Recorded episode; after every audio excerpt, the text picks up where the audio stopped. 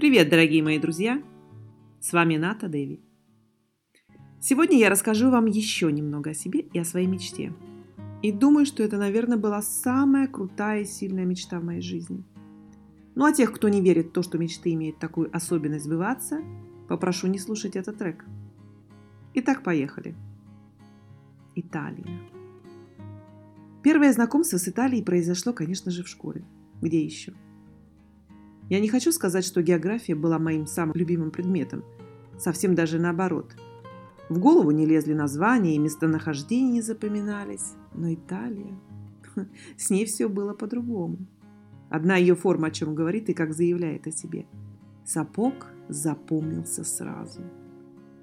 Эта особенность Италии отзывалась болью в сердцах русских женщин. Она ассоциировалась с фантастикой тех времен, которая называлась импортные сапоги – это было огромным дефицитом, об итальянских даже мечтать было невозможно. Но мечтать я всегда любила. И следующая моя встреча с Италией состоялась, конечно же, благодаря музыке. Итальянцы, как цунами, прорвали своей заражающей энергией любви в России 80-х. Они заполонили и заразили ее своими песнями, проникшими в сердца людей настолько, что итальянская музыка, казалось, не была слышна лишь только в детских садах. Даже в больницах, на ночных дежурствах, в милиции и у всего остального уважающего себя люда итальянские песни присутствовали всегда и везде. Они шумным потоком выливались из проезжающих мимо вас машин. Их присутствие было святым на любом празднике. И, конечно же, на дискотеках.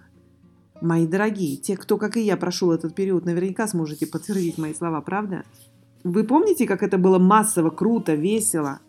Альбана и Рамина Пауэр, Пупо, Рикардо Фоли, Тута Кутуньо и другие навсегда останутся в сердцах людей советской эпохи. Мой отец, военный человек, воспитанный под влиянием советской действительности и страхов постсталинских репрессий, полковник и командир полка, инструктированный политоделом как минимум раз в месяц, смотрел с ужасом на свою 16-летнюю дочь, которая непрерывно слушала одних итальянцев – засыпая под их песни. Иногда он пытался прорваться к моему разуму, призывая к рациональности и осторожности. «Может быть, это пропаганда», — говорил он мне, — «они поют что-то плохое про нас, а может быть, даже войну провозглашают. Ты что, не понимаешь? Ты же не знаешь, о чем они там». Но я только смеялась, отвечая, что такой язык, как итальянский, создан для того, чтобы петь о любви. Он не подразумевает уже своим мелодичным сложением никаких грубых военных воззваний. Это язык любви, папа. Неужели ты этого не слышишь? И действительно, итальянцы – народ, любящий мир, футбол, искусство, моду и, конечно же, кухню. Так появилась в моей жизни первая настоящая любовь. Это была Италия. Это была итальянская музыка и мои девичьи мечты о том, что итальянцы наверняка народ дружелюбный и любви там хватает на всех. Могли ли мы тогда, в далекие 80-е, знать, что та девчонка, для которой папа в душе своей лелеял мечту, уготавливая ей светлое будущее в роли жены советского офицера, которую он сам готовил к светской жизни, обучая танцевать вальс уже с пятилетнего возраста, будучи влюбленным в героиню романа «Война и мир» Наташу Ростову, что она, преследуя юношескую мечту, спустя каких-то семь лет действительно уедет в Италию несмотря на занавес и всю сложность покинуть пределы Советского Союза, я оказалась в этой прекрасной и солнечной стране. Это можно назвать стечением обстоятельств, чудом, но это свершилось. Вы знаете, так и происходит, наверное, в жизни, что в сердце западает какая-то песня, стих или фраза, произнесенная вашим кумиром, или человек, которого вы просто уважаете или любите – она резонирует чем-то непонятным, и вы начинаете мечтать. А мечтала я с открытыми глазами. Видела Средиземное море, представляла себе почему-то спагетти, бокал красного вина перед камином и веселых итальянцев, которые познакомили весь мир со своим замечательным блюдом.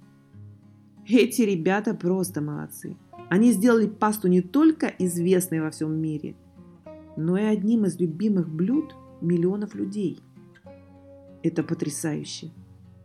В Советском Союзе это блюдо просто называлось макароны, которые я, несмотря на то, что они не имели ничего общего с гурманской пастой, просто обожала. Моя мама с детства называла меня макаронницей, говоря о том, что я должна была родиться в Италии. Но родилась я в холодной России. Холодный – это на первый взгляд для тех, кто только поверхностно знаком с этой страной и судит ее по климату. Сердца русских людей очень даже горячие. Им только необходимо дать раскрыться, необходимо дать время, и тогда, тогда шквал внимания и поток любви может обрушиться на вас. Особенно, если вы попадаете за гостеприимный российский стол – под влиянием выпитого алкоголя даже самые скромные застенчивые сердца открываются, и через несколько тостов вы уже будете объяты любовью российского человека. И даже можете начать пытаться говорить по-русски или петь. Причем в самом прямом смысле. Слова любви не очень принято выражать, они завуалированы словом «уважаешь», что примерно является эталоном принятия нас другими личностями – да, за итальянцами навсегда останется приоритет лучших создателей искусства, живописи, музыки, моды, архитектуры, кулинарии, конечно же. Ну а русские, я считаю, что мы великие ценители всего прекрасного. И поэтому между нашими двумя народами не может быть иного, как любви, дружбы и взаимопонимания. Любовь. Это слово со мной было с самого рождения. Мою маму звали Любовь. Это собственное имя старославянского происхождения. Оно прекрасно. И я больше не встречала его нигде, ни в одной стране. Мою старшую дочь я тоже называла Любовью. А что? Любить так любить, гулять так гулять. Так говорят в России. Что означает, если что-то делаешь, так делай уж от всего сердца. Может быть, поэтому вся моя жизнь – это поиск любви? Это поиск окружения, где присутствует любовь, поиск деятельности, через которую она может проявиться. Все люди нуждаются в любви, только ищут они ее снаружи, заблуждаясь очень сильно, что ее должен подарить кто-то или дать нам.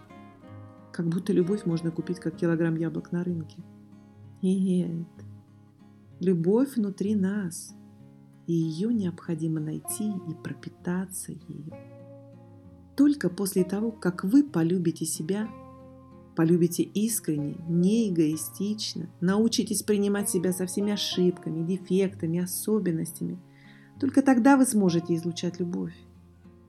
Любите себя, как некий божественный сосуд, в котором находится несмертное богатство, которое вы должны найти и выплеснуть наружу, Ищите, чувствуйте, любите. И тогда, и тогда начнутся чудеса. Любовь сама будет приходить к вам отовсюду. Дорогие мои, это, наверное, самое важное послание и смысл, который я хочу передать вам через этот рассказ. Когда мы находимся в состоянии любви и радости, у нас в жизни начинают исполняться наши самые сокровенные желания. Именно тогда нам дается все легко – мы сами создаем свою реальность через наши мысли. Поэтому подумайте хорошенько, о чем вам более привычно думать? О хорошем и перспективном? Или все-таки вы замечаете, что ваши мысли постоянно рисуют неприятные и угнетающие картинки вашего дальнейшего будущего?